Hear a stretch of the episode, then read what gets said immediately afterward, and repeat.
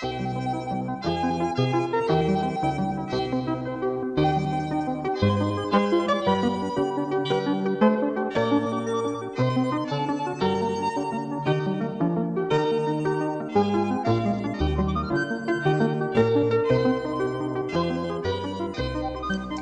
hallo und herzlich willkommen zu unserem äh, neunten Podcast. Wieder in derselben Besetzung wie letztes Mal, unsere illustre Männerrunde. Da wären der David. Hi. Der Marc. Hallihallo. Und ich, der Fabian.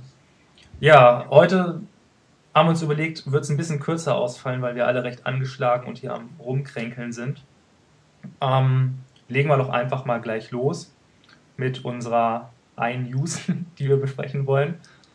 Ähm, Kinect hat sich jetzt ähm, in den ersten zehn Tagen eine Million Mal verkauft. Ole, ole, die Korken knallen. Ich glaube, damit ist das Ziel von Microsoft, äh, ich weiß nicht, ob es erreicht worden ist. Ich weiß nicht, in, in was, für, was für einen Zeitraum die welche Zahl anvisiert haben. Aber zumindest sind sie wohl auf einem guten Weg, ihr, ihr Ziel zu erreichen. Ähm, unabhängig davon wurde jetzt letztens ein Zitat gebracht von irgendeinem so Microsoft-Mitarbeiter, der meinte, Kinect wäre ja so cool. Das erkennt ja, ähm, ob du jetzt vor dem, ob du jetzt vor der Kamera stehst oder keine Ahnung, deine Freundin. Und dementsprechend könnte dann ja auch, äh, je nachdem, welche Person nun gerade da ist oder ob ihr beide da seid, personalisierter Content geliefert werden. Und dann ging gleich der Aufschrei los, Content gleich Werbung, also das böse, böse Wort personalisierte Werbung. Und ja, da gab es dann einige sehr ähm, wilde Theorien, wie zum Beispiel, wenn es jetzt zum Beispiel so ist, dass ich mir eine Sportsendung über die Xbox angucke und dann äh, wird halt eben Werbung eingeblendet, dann können die zum Beispiel erkennen an der Farbe meiner Klamotten, können Sie erkennen, was ich jetzt für ein Fan-Trikot anhabe und mir dementsprechend Fan, äh, fanspezifische Werbung liefern, sowas zum Beispiel. Ähm, was haltet ihr von solchen Theorien? Ist das ja, glaubwürdig? Ähm, Big Brother is watching you und ähm, technisch machbar? Oder ist das wieder so diese typische Paranoia von irgendwelchen Verschwörungstheoretikern? Also von der Werbung her finde ich es eigentlich gut, weil ich sehe lieber Werbung, die auf, auf mich äh, zugeschnitten ist, als irgendwelche komische Werbung, die mich überhaupt nicht interessiert. Also wenn ich ein Fußballspiel sehe, dann wird mich das wohl kaum stören, ähm, wenn ich jetzt Werbung für meinen Verein sehe oder ein Angebot kriege, um ein Trikot zu kaufen oder sowas. Ähm, was das Problem dabei ist, ist natürlich wieder die Sache, werden diese Daten gesammelt und gespeichert? Und äh, steckt dann irgendein riesiges irgendein riesiger Datenspeicher dahinter, wo dann ein komplettes Profil von mir irgendwann erstellt wird. Aber ich meine, das machen die Leute mit Payback-Karten und sowas ja auch gerade äh, auch freiwillig, deswegen weiß ich nicht, wo da das Riesenproblem ist.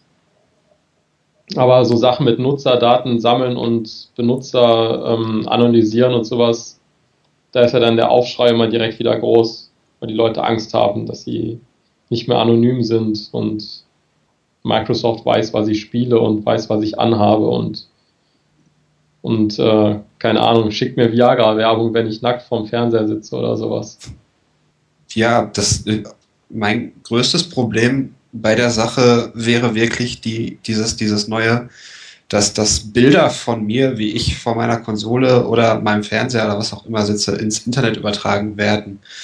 Ähm, da möchte ich definitiv schon Kontrolle darüber haben, ob ich gerade gefilmt werde oder nicht. Also personalisierte Werbung an sich finde ich erstmal gut und okay, weil natürlich interessiere ich mich mehr für Sachen, die mich interessieren, logisch ohne Ende.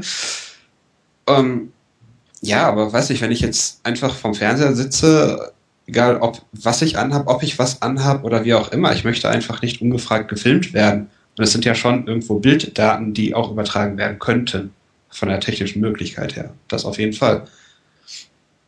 Und von, vom, vom Sicherheitsaspekt her ist es halt auch so eine Sache. Den eigenen PC schützt man ohne Ende mit Antivirensoftware, mit, mit Firewalls ohne Ende. Ähnliches gibt es für Konsolen nicht und mir fehlt da ein bisschen die Kontrollmöglichkeit zu sagen, äh, die Konsole, die eventuell dauerhaft mit dem Internet verbunden ist, überträgt gerade Bilddaten aus meinem Wohnzimmer zum Beispiel.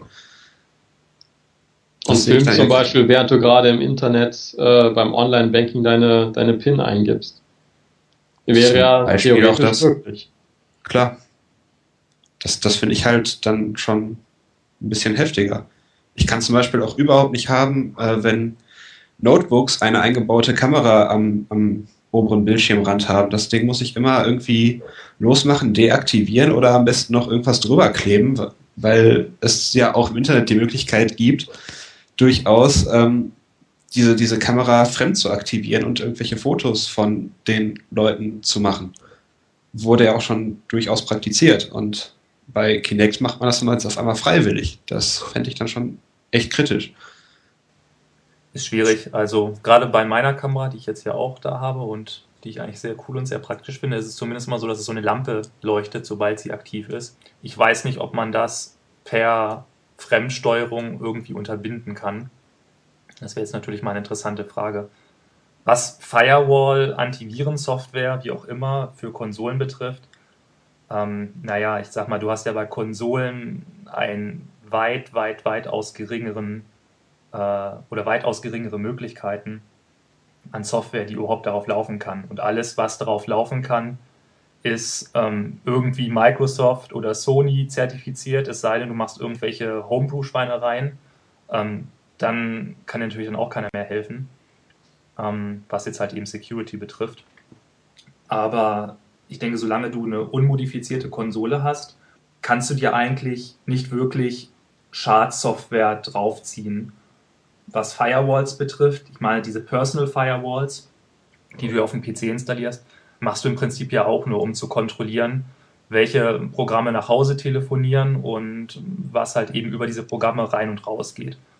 Und wenn, also wirklicher Paketfilter sitzt ja noch weiter vorne, den würdest du ja irgendwie hinter deinen Router packen oder davor. Und ähm, oder viele bieten es ja auch ähm, an in der, in der Web-Oberfläche, die ja meistens mit dabei ist.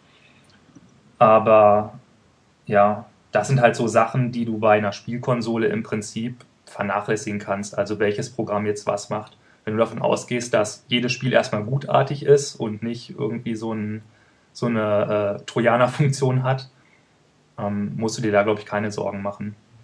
Behaupte ich jetzt mal. Ja, ich finde den Weg, der gegangen wird, aber schon wenigstens leicht bedenklich. Also Panikmache bin ich jetzt auch kein Fan von. Aber jetzt alle Konsolen haben mittlerweile eine Festplatte, irgendwelche Stores, auf denen man sich Sachen runterladen kann. Ich meine, wie schon richtig gesagt wurde, schon äh, zertifiziert vom jeweiligen Hersteller, was auch durchaus seine, seine Richtigkeit hat. Aber gerade, find, also ich finde, gerade weil man das leicht vernachlässigen kann, ist ja auch schon wieder den Leuten, die Schindluder treiben wollen, äh, sind sämtliche Türen geöffnet, da auch Schindluder betreiben zu können. Und jemand, der einen Weg finden will, wird den meiner Meinung nach auch finden. Das hat die Erfahrung, finde ich, ja schon gezeigt. Ja, mir ist aber noch nicht ganz klar, wie das passieren soll. Also wie soll jemand Bösartiges Zugriff auf meine Konsole haben, wenn ich eine unmodifizierte Firmware habe, mir meine, was weiß ich, zwei, drei, vier Spiele im Jahr kaufe oder meinetwegen auch mehr, ist ja wurscht, ähm, die halt eben einlege, da vielleicht auch von meiner Kamera ein bisschen rumhandle und das Spiel dann hinterher wieder ausmache. Also das Einzige, wo ich dann halt eben wirklich, wenn man da jetzt ähm, irgendwie so ein äh, Verschwörungsszenario einbauen möchte, das wäre dann halt wirklich Microsoft selbst oder der Hersteller der Software selbst, der das irgendwie so reingebaut haben muss, dass Microsoft es nicht gemerkt hat, was auch schon wieder ja, für mich nicht wirklich glaubwürdig ist. Und dass der dann halt irgendwie meine Daten sammelt oder so. Das wäre natürlich ärgerlich, aber ähm, ja, wenn das rauskommen würde, wäre es erstmal ein absolutes PR-Desaster und da muss er nicht mal irgendwelche bösen Sachen damit anstellen. Also erstmal würde ich dann die Gefahr wirklich nur bei den Herstellern sehen. Und wie jetzt halt eben irgendwie so ein böser Man in the Middle dann kommen soll, ähm, ist mir nicht ganz klar, wie der Zugriff auf meine Konsole kriegen soll. Außer Aber es muss ja vielleicht gar nicht auf die Konsole sein, wenn du jetzt mal ähm, weiter denkst und guckst, wo die Sachen dann gespeichert werden, wenn die überhaupt gespeichert werden.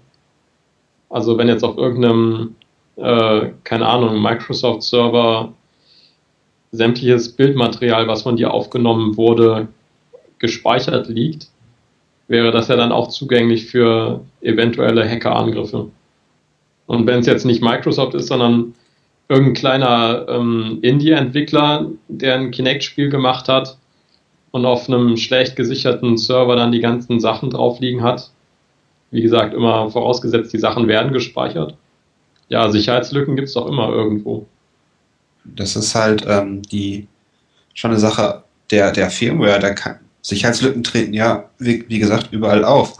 Bei der PlayStation weiß ich nicht, äh, habe ich mich jetzt noch nicht großartig mit befasst. Aber soweit ich weiß, gibt es doch da zum Beispiel auch einen Remote-Zugriff über die PlayStation Portable, wenn vorhanden. Allein damit wäre ja schon eine Schnittstelle gegeben, die man eventuell angreifen könnte. Wie gesagt, ohne jetzt da den riesen technischen Background zu haben, was diese Schnittstelle angeht. Aber weiß ich ja nicht, was dann, was dann da so möglich ist. Klar, wenn du da irgendwelche Lücken in der Firmware hast und man darüber reinkommen kann, okay. Ähm, David hat den anderen Punkt angesprochen. David spricht ja davon, dass die Bild oder dass halt eben das Bildmaterial erstmal auf irgendwelchen Servern gesammelt wird und die dann halt irgendwelche Lücken haben da frage ich mich halt, warum sind die überhaupt auf diesem Server in erster Linie?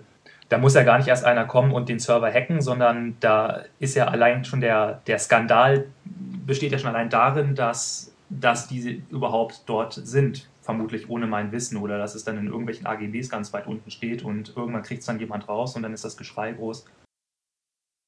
Ja, schwierig. Ja, aber das meint ja Marc, glaube ich, eigentlich. Also du weißt eben nicht, was mit deinen Daten passiert. Klar, denkst du, dass die nirgendwo gespeichert werden, aber du weißt nicht, ob es nirgendwo gespeichert wird. Also das kannst du halt einfach nicht mit Sicherheit sagen. Du lässt dich von einem Gerät filmen und das Fil Gerät hat Internetzugang und du weißt eben nicht, was dann da weiter passiert. Genau, aber wenn ich davon ausgehe, dass ich ähm, natürlich gehört da ein bisschen Vertrauen dazu, aber wenn ich davon ausgehe, dass mir ein seriöser Hersteller oder seriöser Publisher Software verkauft, dann gehe ich nicht davon aus, dass der mir da irgendwie durch die Hintertür irgendwelche fiesen Sachen reinpackt. Ich meine, klar, die äh, Geschichte hat auch schon andere Sachen gezeigt, dass die halt eben als Kopierschutz da irgendwelche Rootkits auf deinen PC installiert werden. Ich denke einfach, sobald das irgendwer mal macht und das hinterher rauskommt, ist, der, ist das Image im Arsch von demjenigen. Und ähm, ja, ich meine, neue Technologien bergen immer irgendwie neue Gefahren. Wird man sehen. Ja, wir sind jetzt noch ein bisschen äh, vom Thema abgekommen. Wir haben ja über Werbung geredet. Und ähm, ja, wie soll das denn sonst funktionieren? Also das, das Kinect könnte ja irgendwie jemanden direkt ähm, analysieren und nur die, die wichtigen Daten, wie zum Beispiel Trikotfarbe oder keine Ahnung was weiterschicken, aber das, das funktioniert ja wahrscheinlich nicht. Also müsste schon in dem Fall das Bildmaterial weitergeschickt werden, nehme ich mal an. Falls das überhaupt äh, tatsächlich funktioniert mit der personalisierten Werbung. Also das glaube ich auch erst, wenn ich sehe. Das ist ja nur diese Gedankenspielerei. Im Prinzip hat dieser Microsoft-Mitarbeiter, der Name liegt mir gerade nicht vor, ist auch wurscht, ähm, hat ja im Prinzip nur gesagt, das Ding kann erkennen, ob da jetzt Person A oder Person B steht. Da muss ja. ja gar nicht mal unbedingt erkennen, was der jetzt hier für ein Trikot anhat oder so, sondern irgendwie schnallt, okay, als diese Person davor war, ähm, wurde das und das gespielt oder das und das angeguckt. Und ähm, dementsprechend soll, sollte halt eben oder sollte es halt eben möglich sein, personalisierten Content auszuliefern. Content ist ja erstmal sehr allgemein gehalten.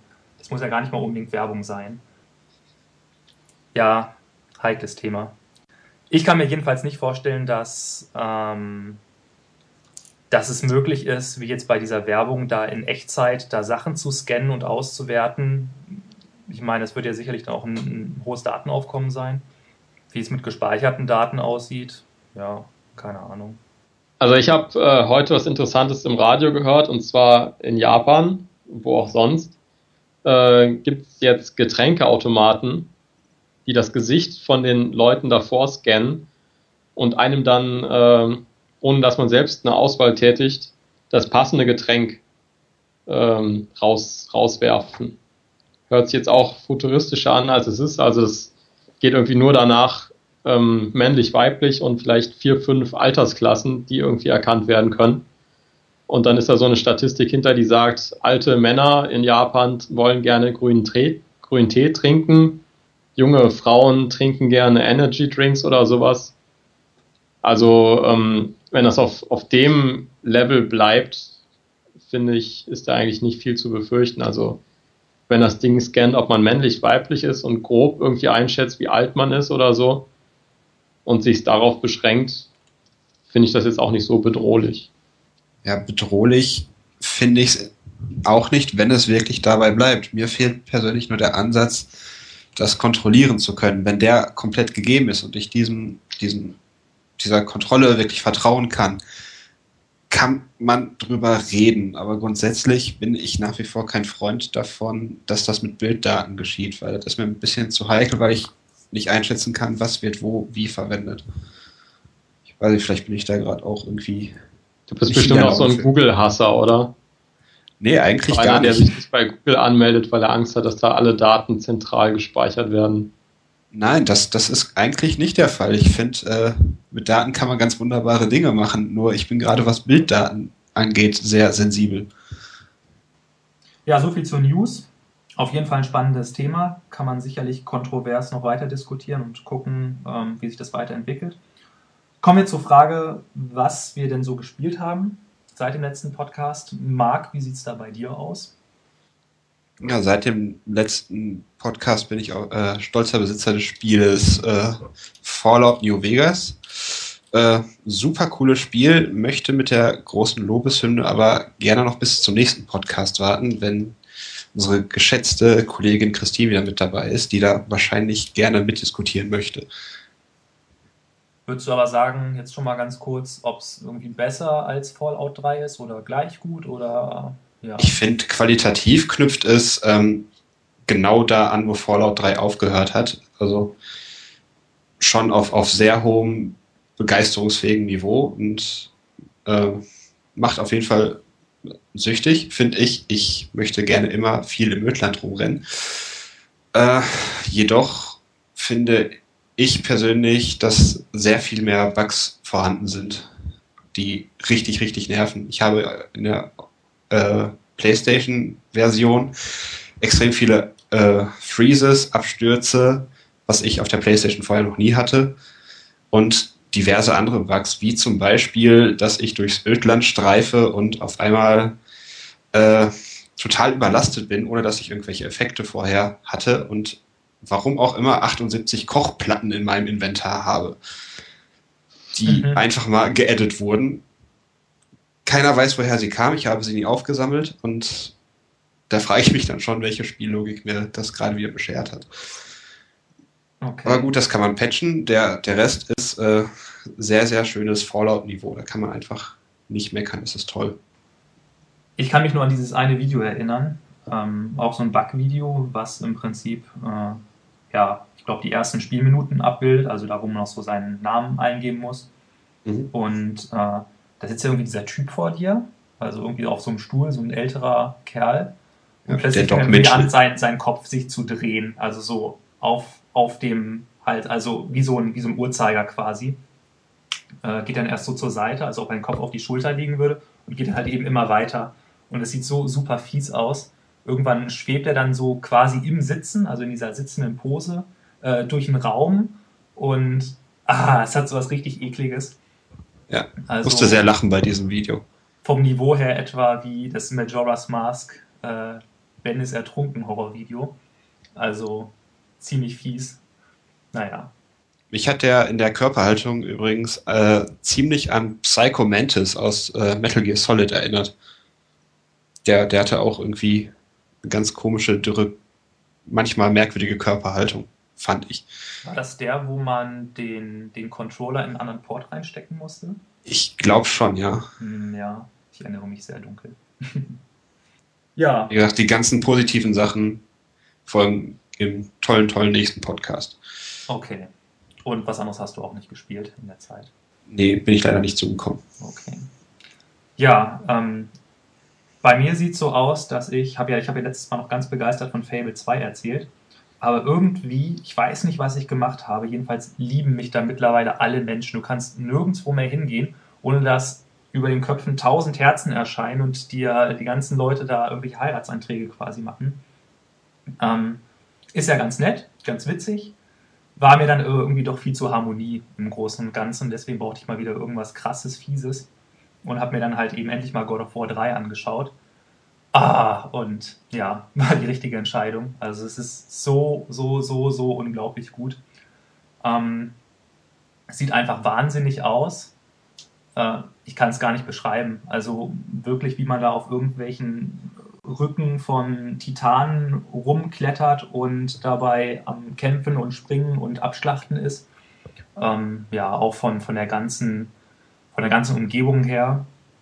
Äh, wahnsinnige Landschaft. Ähm, ja, im Großen und Ganzen würde ich es, also den zweiten Teil habe ich leider noch nicht durchgespielt. Den ersten dagegen schon, den dritten jetzt halt eben auch. Ich würde es, wenn ich sie irgendwie in eine Reihenfolge bringen soll, würde ich sagen, dass so von dieser ganzen Mythologie, Story her, ich irgendwie den ersten Teil noch am, am schönsten finde. So wenn man da durch die Wüste geht und dann die Sirenen da einherlocken, das ist irgendwie so richtig klassisch Lateinunterricht mit diesen ganzen kleinen Stories, die einem da immer erzählt wurden. Ähm, der zweite Teil, würde ich sagen, ist von den ganzen Locations her am schönsten. Also da ist sehr viel ähm, ja, in freier Natur, sage ich mal. Während jetzt im dritten Teil wieder sehr viel in geschlossenen Räumen und engen Höhlen ist. Ähm, was dann halt, ja, schon sehr cool aussieht insgesamt. Aber halt eben dann doch nicht ganz so abwechslungsreich ist wie im zweiten, so gegen Ende. Ja, aber trotzdem, also technisch natürlich überragend und es macht einfach großen Spaß. Ich finde diese Mischung aus äh, Geschlachte, was sich mit äh, Rätseln äh, ab äh, und irgendwelchen Geschicklichkeitseinlagen äh, abwechselt, finde ich einfach super. Also es hält sich perfekt die Waage und es ist einfach eine, eine, großartige Spielereihe, also alle Teile von 1 bis 3. Nachdem ich mit 3 fertig war, hatte ich dann gleich wieder den 1er eingelegt, weil ich mich nicht mehr richtig daran erinnern konnte, wie das da war und dann war gleich nochmal von vorne und einfach super. Ansonsten habe ich mir ähm, einen neuen Computer zugelegt, einen netten iMac. Ähm, der ist jetzt endlich auch StarCraft 2 kompatibel, im Gegensatz zu meinem alten MacBook. Ähm, kann ich das auch endlich mal spielen in etwas höherer Auflösung und mit Details, die höher sind als Very Low. Da macht das dann auch schon wieder ein bisschen Spaß. Und habe jetzt so die ersten paar Missionen mal gespielt und ist richtig cool. Also gefällt mir sehr gut. Ich habe ja den ersten Teil damals ziemlich intensiv gespielt äh, wenn auch weniger Multiplayer, aber halt eben ja das Hauptspiel und das Brood War Add-on habe ich, glaube ich, beides durchgespielt. Und ja, dasselbe Feeling wie damals. Man ist eigentlich sofort wieder drin. Äh, viele Sachen sind auch extrem ähnlich. Viele Einheiten wurden beibehalten. Also sowohl bei den Terranern, die man ja jetzt noch spielt in dieser ersten Kampagne. Ähm, die anderen sollen ja erst danach geliefert werden. Aber wenn man so sieht, was bei den Gegnern so abgeht, da kommt einem noch einiges sehr bekannt vor. Und ja, ziemlich cool. Momentan spiele ich ja nicht so gerne am Computer, sondern lümmel mich da lieber auf mein Bett und habe da irgendwie einen Controller in der Hand. Aber ja, jetzt am Wochenende habe ich mich mal hingesetzt und die eine oder andere StarCraft-Mission durchgespielt und war sehr cool. Ja, so viel zu meinem Teil. Aber kommen wir auch mal zum David, der das noch ganz, ganz neue und ganz, ganz frische Assassin's Creed Brotherhood sich mal angeschaut hat. Da sind wir ganz gespannt, was du dazu zu sagen hast. Dann leg mal los. Genau, aber ich würde ganz kurz vorher noch einen Abstecher zu dem ganz tollen äh, Spiel CSI Fatal Conspiracy machen. Ah. Das ich auch mal, ich weiß gar nicht genau, in zwei Tagen oder so durchgespielt habe. Also kann man jetzt auch nicht viel zu sagen, könnt ihr euch denken, das ist ein Spiel zu einer Fernsehserie. Das könnte man eigentlich so schon stehen lassen. Also ähm, in den ersten Momenten dachte ich eigentlich nur, wie hässlich ist das denn? Im Laufe des Spiels musste ich aber dann doch irgendwie feststellen, also es macht schon ein bisschen Spaß. Also man, man, man spielt einen quasi neuen Ermittler in dem Team. Also man, man wird irgendwie in allen Teams einmal durchgereicht. Man hat immer einen Partner dabei. Und man muss dann mehrere Fälle lösen. Ich glaube, fünf Kapitel sind das. Und die hängen auch alle miteinander zusammen. Es geht um irgendeine so Drogen, Drogenboss Tussi aus Mexiko. Und äh, ja, man, man geht dann auf die Crime Scenes, muss da Fingerabdrücke sammeln und äh, ähm, DNS-Proben vergleichen im Computer, Fingerabdrücke raussuchen im Computer, Sachen mikroskopisch und makroskopisch vergleichen, sowas in die Richtung. Man merkt leider sehr, dass es für einen PC gemacht ist, weil ähm, ja diese Cursor-Steuerung mit einem Controller, die nervt einfach. Das, das, die Sachen sind alle so schwer auswählbar und so. Aber wie gesagt, trotz der nicht sehr besonders schönen Charaktere und so und überhaupt nicht der, also die, die ganze Grafik ist nicht besonders toll, macht dann doch am Ende ein bisschen Spaß und ich glaube für CSI-Fans ist das was und ich habe im Internet gelesen, das erfolgreichste, die erfolgreichste Crime-Spiel-Serie aller Zeiten oder so.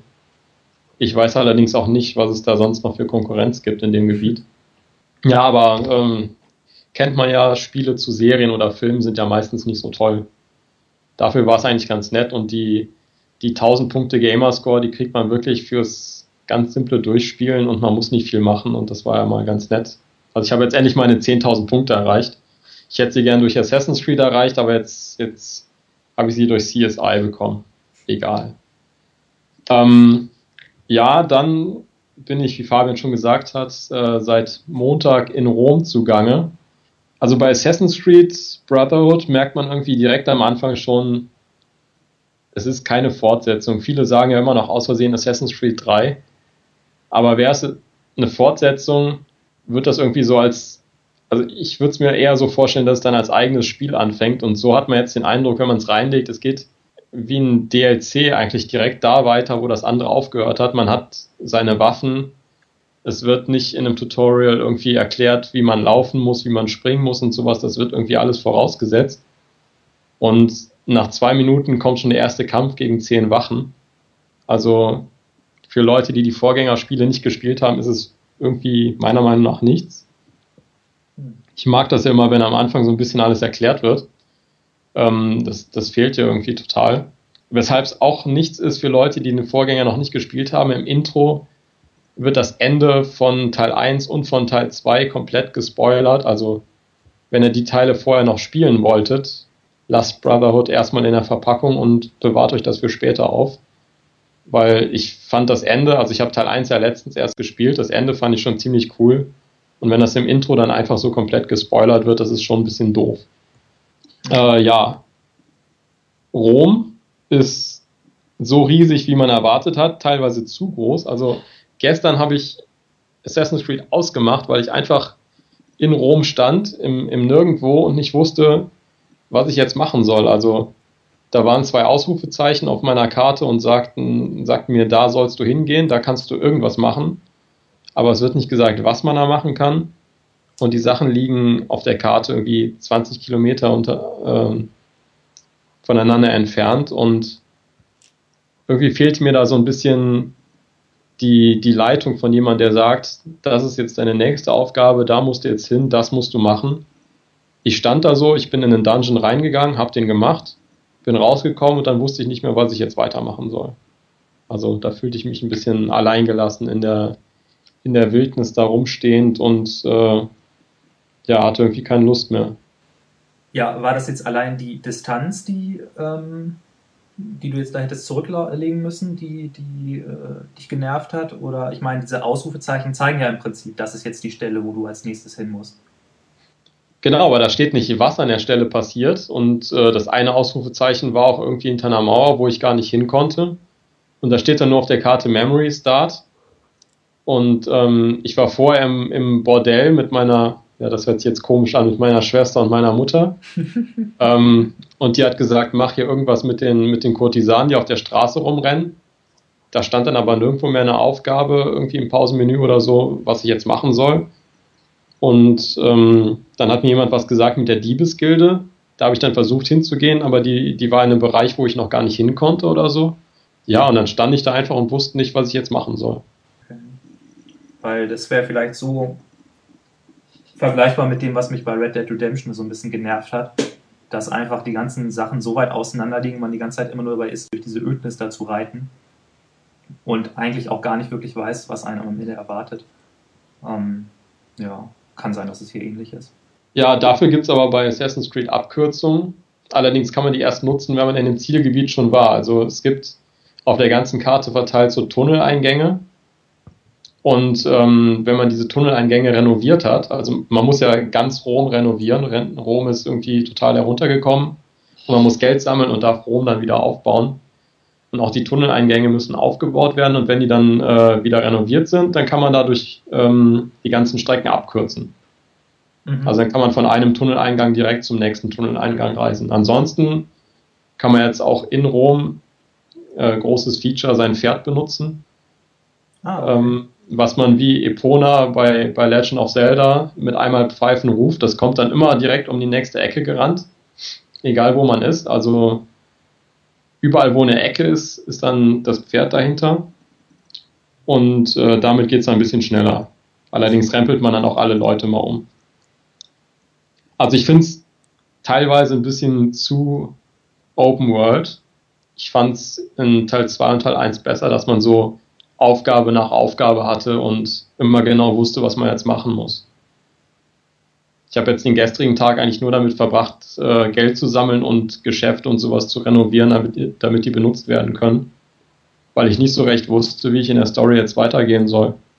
Na, das sind so äh, die paar Sachen, die mich stören. Und was mich noch stört, sind diese ständigen Zusatzherausforderungen. Also wenn man dann mal Aufgaben gefunden hat und zum Beispiel in so einem Dungeon drin ist, in Teil 2 gab es ja die Assassins Tombs und jetzt gibt es so Katakomben von den, ja, wie heißen die auf Deutsch, weiß ich gar nicht, Anhänger von Romulus.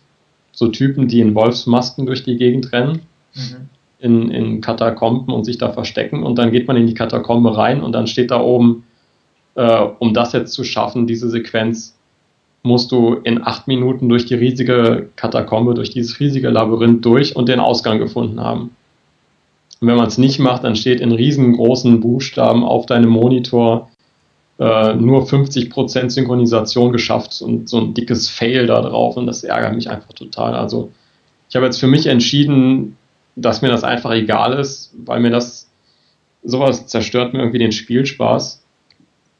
Also die anderen Sachen, die da waren, äh, 30 Leute greifen dich an, du darfst keine Gesundheit verlieren, rennen acht Minuten durch das Labyrinth oder ähm, keine Ahnung, so, so ähnliche Sachen.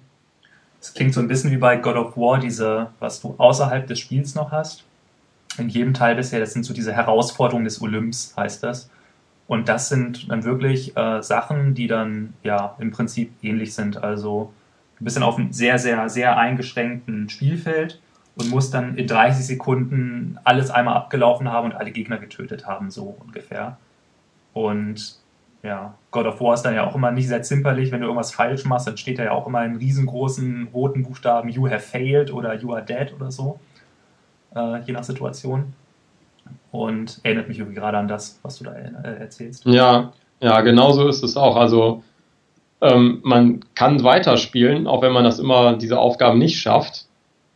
Aber es ist halt trotzdem blöd, wenn man als Spieler diese Herausforderung kriegt und dann jedes Mal ähm, sich so auch gehetzt fühlt und denkt, ich kann jetzt nicht links und rechts in diesen Dungeon gucken, ich muss da jetzt durchhetzen und irgendwie den Ausgang finden. Und Tatsache ist einfach, man schafft es nicht. Also ich habe bestimmt 30 Minuten dafür gebraucht also die einzige Möglichkeit, die einem da bleibt, ist die Sache zwei, dreimal zu machen, um das wirklich zu schaffen. Also ein paar der Herausforderungen sind einfach bis jetzt gewesen, aber besonders diese Zeitgeschichten, die schafft man einfach nicht beim ersten Mal. Also und wenn man eine Map neben sich liegen hat, bringt das wahrscheinlich auch nichts. Hm. Aber ich habe einfach für mich entschieden, da jetzt äh, ja drauf zu verzichten und zu sagen, ist mir egal, diese 100 Prozent, dann halt eben nicht weil es macht mir einfach viel mehr Spaß, wenn ich, wenn ich da so durchgehen kann, das Spiel genießen kann und einfach so spiele, wie ich möchte. Ich habe auch bis jetzt darauf verzichtet, die Flaggen und die, die Federn einzusammeln. Irgendwie habe ich da keine Lust mehr drauf, nachdem ich 20, 30 Stunden in Assassin's Creed 1 jetzt nochmal gebraucht habe, um alle Flaggen zu sammeln in dem ganzen Spiel. Das ist es mir einfach nicht mehr wert, dieses, diese Aufgabe, die man eigentlich nur für die Achievements macht und die ähm, dem, dem Spielspaß überhaupt nichts bringen. Also man hat Spaß in einem Spiel und dann muss man die gleiche Zeit nochmal rein investieren, nur um so ein blödes Achievement zu kriegen. ich finde das einfach mittlerweile relativ sinnlos. Das heißt, dieser Tausender Gamerscore ist der ja, genau. so wichtig.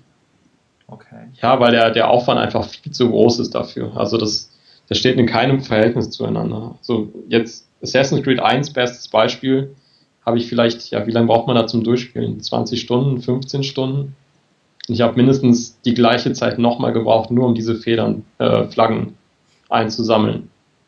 Und da hatte ich auch eine Map neben mir liegen. Also ohne Map hätte ich wahrscheinlich nochmal die dreifache Zeit gebraucht. Hm. Und es bringt nichts außer zum Schluss dieses, ja, plop, du hast so und so viele Achievement-Punkte da. Also, es bringt einfach nichts. Es ist, bringt ja. dir nichts Neues. Es gibt Achievements bei Fable, du spielst ja gerade Fable 2. Ja. Da gibt es Achievements, die machen Spaß. Da steht dann irgendwie Renn nackt durch die Stadt und du denkst, okay, das ist ja ganz witzig, dann mache ich das. Und dann gibt es Achievements, die bringen dir im Spiel überhaupt nichts. Die sagen dir, du musst das ganze Spiel nochmal durchrennen, um alle versteckten Gegenstände zu finden oder so. Und ja, da hast du nichts von als Spieler. Es ist bei der Xbox ja auch nochmal was anderes, weil ähm, das ist das alte Achievement-Thema, aber dort ist es ja wirklich so, dass ähm, ein Achievement, je nachdem wie leicht oder wie schwierig es zu, zu vollenden ist, ähm, einfach nur Punkte gibt. Oder halt eben mehr oder weniger Punkte gibt. Aber letzten Endes, am Ende des Tages sind es einfach nur Punkte. Ähm, das heißt, du hast dann statt, äh, wenn du jetzt halt eben dir äh, die Mühe machst und diese ganzen Federn einsammelst und dafür 50 Punkte kriegst, meinetwegen, was ja schon ziemlich viel ist, ähm, dann hast du dann halt eben statt äh, 10.000 Punkten 10.050 Punkte. Aber es ist ja auch nur eine Zahl. Bei der PlayStation ist es ja zumindest noch so, dass du ja noch diese begehrte Platin-Trophy kriegst, wenn du alle anderen Trophys in dem Spiel bereits geholt hast. Und ja, aber ich kann es völlig nachvollziehen. Bei Assassin's Creed 2 habe ich, glaube ich, glaub ich, auch alle Trophys geholt, soweit. Aber das mit diesen ganzen äh, Federn und so, äh, das war mir echt zu blöd. Das heißt, das habe ich dann halt eben weggelassen. Das heißt, ich habe dann einen Haufen von diesen Bronze, Silbern und auch ein paar goldene Trophys.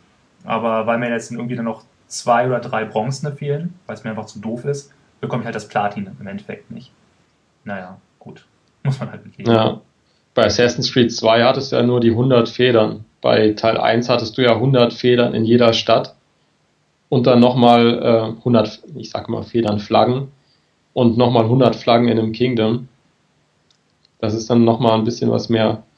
Ich weiß gar nicht genau, wie das bei Brotherhood jetzt ist. Also ich habe schon Federn und Flaggen gesehen. Ich weiß nicht, wie viele es gibt und ja, also nochmal um auf den, auf den Gamerscore zurückzukommen es guckt sich ja wirklich kein anderer an. Also deine, deine Xbox-Freunde, die du hast, oder auch deine Facebook-Freunde, äh, Facebook sage ich schon, streich das mal. Auch deine PlayStation-Freunde, die, die gucken noch nicht in dein Profil und, und gucken jetzt, wo du wie viel Trophies oder Achievements bekommen hast. Also ich gucke das bei keinem. Also ich weiß nicht. Also vielleicht die Gesamtzahl ab und zu mal. Und wenn ich in einem Spiel 1000 geschafft habe, dann gucke ich, haben andere Leute da auch 1000 geschafft, aber eigentlich ist es mir noch egal. Und ich glaube auch nicht, dass jemand bei mir reinguckt und sich anguckt, wie viele Punkte ich habe. Deswegen irgendwie dürfte man sich diesen Druck nicht, nicht immer machen, da die Punkte kriegen zu wollen, aber. Ja, ich meine, am Ende des Tages geht es darum, ob du Spaß hast. Und wenn du, ja. wenn es dir Spaß macht, äh, nach diesen letzten Punkten zu jagen und dafür dann halt eben auch solche Dulli-Aufgaben wie dieses Federn sammeln äh, auf dich nimmst und du für dein Geld im Endeffekt dann 30 Stunden Spielspaß statt 18 hast, ähm, ja, dann war es das ja im Prinzip schon wieder wert, weil es den Spielspaß fast verdoppelt hat. Ähm, letzten Endes Aber es ist ja kein Spielspaß. Nerviges, so. nerviges Grinden eigentlich und ähm, man muss halt eben selbst entscheiden, ob es einem äh, ja, so viel bringt, dass man sagt, letzten Endes hat es mir halt eben Spaß gemacht, mir diese letzten Punkte zu holen. Wir schon bei Achievements gelandet. Irgendwie landen wir jedes Mal bei diesem Thema. Ja. Ja, ich habe auch eben noch was komplett Gegenteiliges gesagt und gesagt, bei, Assassin, äh, bei äh, CSI habe ich mich über die 1000 Punkte gefreut. Aber bei Assassin's Creed wird es mich jetzt einfach zu sehr nerven und mir zu sehr den Spielspaß an dem, also zu sehr den Spaß an dem Spiel rauben, wenn ich da jetzt versuchen würde, die 100% zu erreichen, weil das ist einfach jedes Mal so nervig und da müsste man alle Aufgaben echt öfters machen. Aber ich denke, wir sind uns einig oder können uns darauf einigen, dass das allererste, was man irgendwie macht, wenn man ein neues Spiel hat, ist erstmal in die Achievements-Liste zu gucken und zu scannen. Hm, machbar, machbar, ah, wird eklig, machbar, machbar, ach du Scheiße. Ähm, also das lasse ich mir auch nicht nehmen. Und das ist wirklich auch so ein Teil des Ganzen, äh, der einfach dazugehört. Also erstmal zu checken, was ist überhaupt möglich, was wollen die eigentlich von mir. Ich weiß gar nicht, bei der PlayStation sind häufig Achievements oder diese Trophies versteckt, wenn sie irgendwie zu sehr spoilern. Also häufig ist es so, dass die, die du eh automatisch kriegst, weil so im, ja, halt eben Level beendet hast im normalen Spielverlauf, was du eh machen musst, ähm, die sind dann versteckt, damit dann halt eben dort nicht steht, ja, besiege den großen so und so Gegner, dass dann gleich weißt, ah, da kommt so ein Gegner auf mich zu. Und diese ganzen Spezialsachen, da steht dann halt eben immer dabei, was man machen muss. Und ja, das checke ich eigentlich immer gleich zuerst und versuche da irgendwie einschätzen zu können, äh, wie schwierig das wird. Es macht irgendwie auch Spaß, finde ich. Also allein aus so einer Einsatzbeschreibung von, von einer Aufgabe abschätzen zu können, wie schwierig das wird. Wenn ich da halt eben sehe bei God of War, ah, schon wieder Herausforderung des Olymps abschließen, dann weiß ich gleich, das kann ich knicken, weil die sind in meinen Augen nicht zu schaffen ähm, für so 0815 Spieler wie mich. Und dann weiß ich, okay, die Platin-Trophäe kann ich eh abhaken. Und dann geht man vielleicht auch wieder ein bisschen befreiter an die ganze Sache ran. Das mache ich zum Beispiel nur teilweise in diese Achievement-Listen reinzugucken. Weil ich finde so Momente, wenn man, wenn man ein Achievement bekommt und sich total wundert oder sich denkt, hey geil, dafür gab es jetzt ein Achievement, da, da hatte ich schon einfach sehr coole Spielmomente, wo ich dann auch einfach erstmal fünf Minuten lachen musste oder sowas, weil je nachdem, welches, äh, welchen Humor dieses Spiel gerade zum Beispiel hat. Ähm, gut, also auf der Playstation ist das ganz lustig gelöst, wirklich mit diesen versteckten Trophäen. Da gibt es ja manchmal auch noch sehr, sehr kranke, merkwürdige, versteckte Sachen. Äh, generell muss ich sagen, kommt bei mir aufs Spiel an. Ähm, so, ich habe zum Beispiel erlebt, dass ich bei äh, FIFA dann auch mal in die Achievements geguckt habe und wenn dann da steht irgendwie, erzielt irgendwie so ein Ping-Pong-Tor, wo der Ball erst in den einen oder den anderen Pfosten geht. Ja, schwierig, das dann absichtlich zu tun. Das sind halt eher Sachen, die sollte man beiläufig schaffen.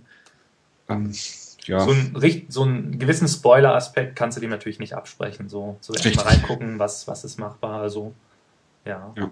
Aber, hm, ja. Aber um nochmal auf Assassin's Creed zurückzukommen. Ähm, David, du hast gerade das, das Open-World-System so ein bisschen kritisiert. Was mich da interessieren würde, ist, ist das jetzt so ein Open-World-System wie, weiß ich nicht, GTA, wo man ohne jetzt die Story voranzutreiben trotzdem von einem Abenteuer ins andere reinrutscht irgendwie? Oder ist es Open World, äh, ich verlaufe mich, man kann zwar überall hingehen, aber es passiert nicht so richtig was, wenn ich nicht die Story suchen gehe?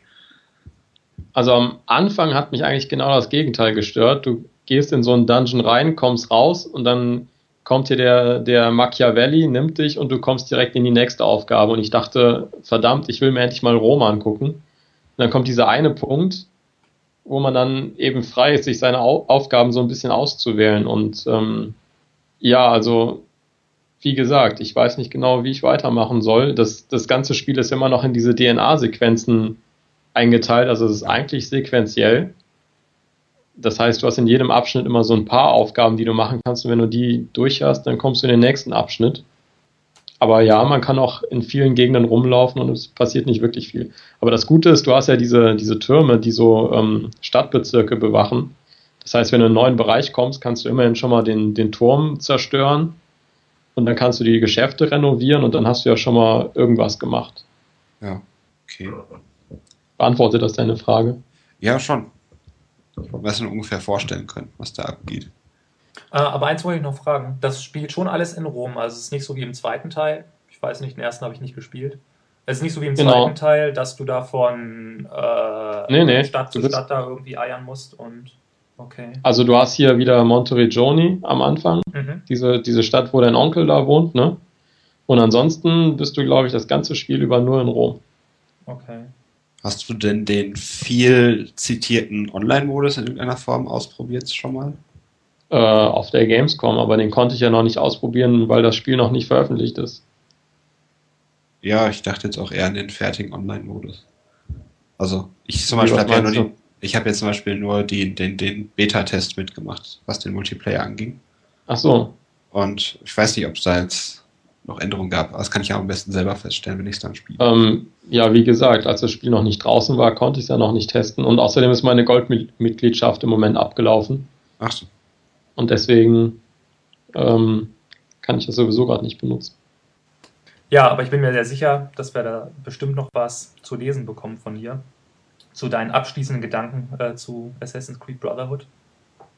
Ja, ist halt eben immer ein bisschen schade. Ich meine, du hast dich ja, glaube ich, schon sehr darauf gefreut auf das Spiel. Und ist dann immer ärgerlich, wenn es dann doch irgendwie anders läuft, als man sich das vorgestellt hat und man dann irgendwie so milde enttäuscht ist. Aber gut, so läuft es eben.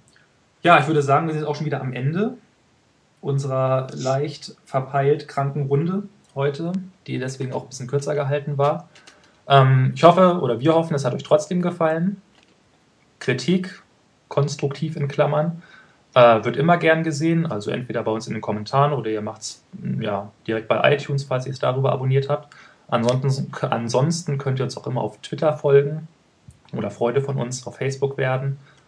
Ähm, ja, dann bis zum nächsten Podcast, würde ich sagen. In vielleicht mal anderer Besetzung als dieses und letztes Mal. Ciao. Ciao. Auf Wiederhören.